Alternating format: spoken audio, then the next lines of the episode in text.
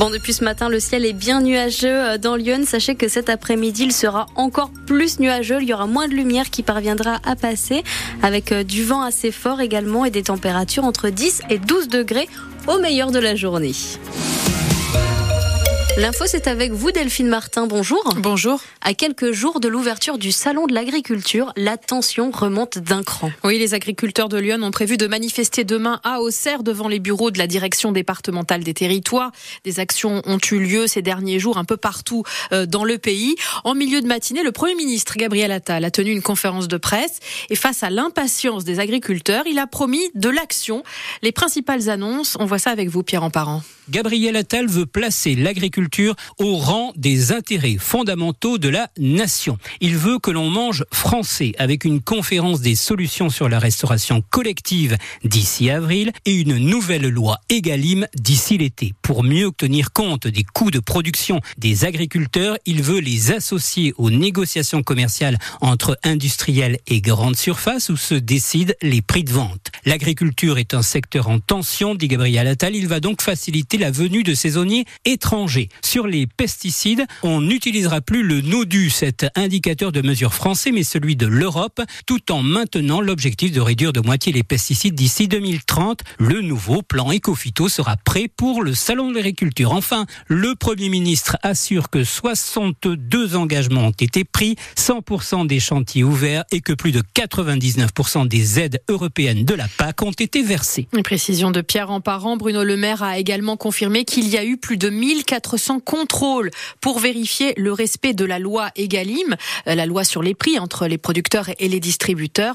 Et euh, ces 1400 contrôles ont montré 150 cas d'infraction. Une boulangerie inaugurée hier au centre de détention de Joux-la-Ville. Huit, de, huit détenus pardon, encadrés par un boulanger professionnel confectionnent chaque jour depuis le mois d'octobre 600 baguettes à destination des détenus euh, et ponctuellement des viennoiseries, des galettes des rois, des pains d'épices. Euh, ces détenus peuvent prétendre à une formation euh, quand ils ont des peines comprises entre 6, 6 et 36 mois de prison. Et pour apprendre le métier, ils sont encadrés par un boulanger professionnel, Damien Robin. Bah, il y a de l'espace, euh, il y a tout le matériel qu'il faut, euh, assez récent. Et au bout de quatre mois, Nicolas Delay, le formateur, mesure les progrès réalisés par des détenus très concernés par ce qu'il faut. Comme un apprenti, hein, on commence, on leur montre, tout de suite ça devient naturel. Ils sont capables de fabriquer euh, et de cuire, de faire toute une production tout seul. Ce que confirme Charles, 42 ans, qui avait fait il y a longtemps une formation en pâtisserie et qui maintenant maîtrise les produits boulangers. Aujourd'hui, à peu près tout. Enfin voilà, tout ce qui touche au pain, à la viennoiserie, les pains spéciaux. Farouk, 54 ans, est à l'aise lui aussi. La boulangerie, ça casse la routine de la prison. Ça évite de, de rester enfermé en cellule. Ça fait sortir, on a un boulot, on a un salaire. Et on apprend, on apprend. Moi j'ai 4 ans, aujourd'hui je suis boulanger. Ben, donc moi je me dis que d'avoir un métier, d'avoir un diplôme qui puisse dire, ben, ça sert, ça sert, ça aide. Et ça aide d'autant plus que ces détenus sortiront de prison dans quelques mois avec en poche ce certificat de qualification professionnelle en boulangerie. Pour Daniel, 59 ans, ça peut tout changer. Pour trouver du travail dans la boulangerie. Moi je suis cuisinier depuis euh, 35-40 ans. Moi, la Et en plus de la boulangerie, le centre de Joux-la-Ville propose aux détenus des formations qui préparent au métier de l'informatique et du bâtiment. La boulangerie du centre de détention de Joux-la-Ville, reportage de Damien Robin. Un accident hier soir sur la départementale 943 à hauteur de la commune d'Avrol. Une voiture s'est retrouvée dans le fossé. Le conducteur n'a pas été blessé, mais il présentait un taux d'alcoolémie de 0,72 grammes par litre d'air expiré. Une procédure pour conduite sous emprise a été engagée. La maison de retraite de Champs-sur-Yonne, cambriolée dans la nuit de lundi à mardi. Les cambrioleurs auraient fracturé la porte du bureau de la direction et emporté un coffre-fort contenant de l'argent liquide et des Des membres du personnel sont tombés nez à nez avec les voleurs.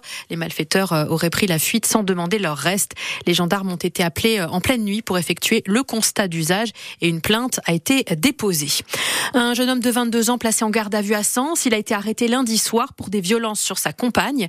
À Courtois-sur-Yonne, c'est un jeune homme de 29 ans qui a été activement recherché et arrêté après la plainte d'une habitante.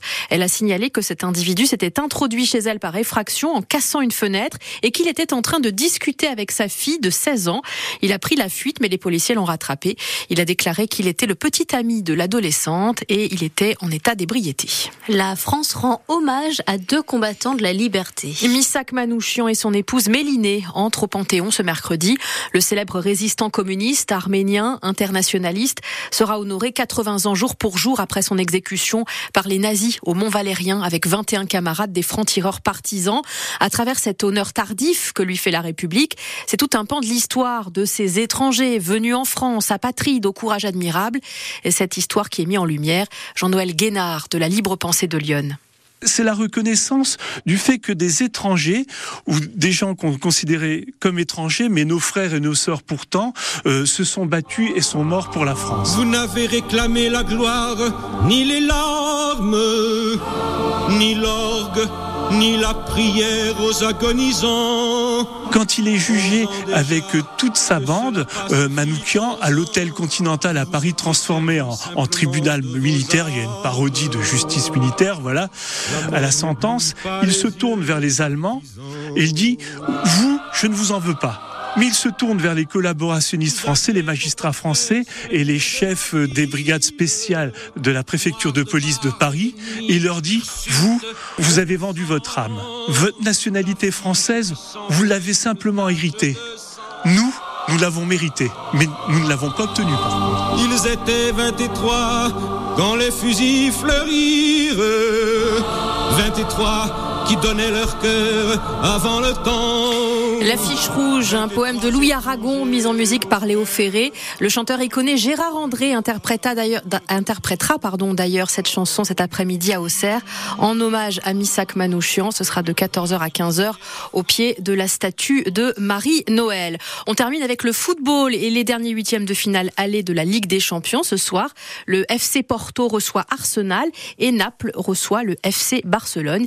Hier, l'Inter de Milan a battu l'Atlético Madrid 1-0. Le PSV Eindhoven et le Borussia Dortmund ont fait match nul un partout. Midi 7.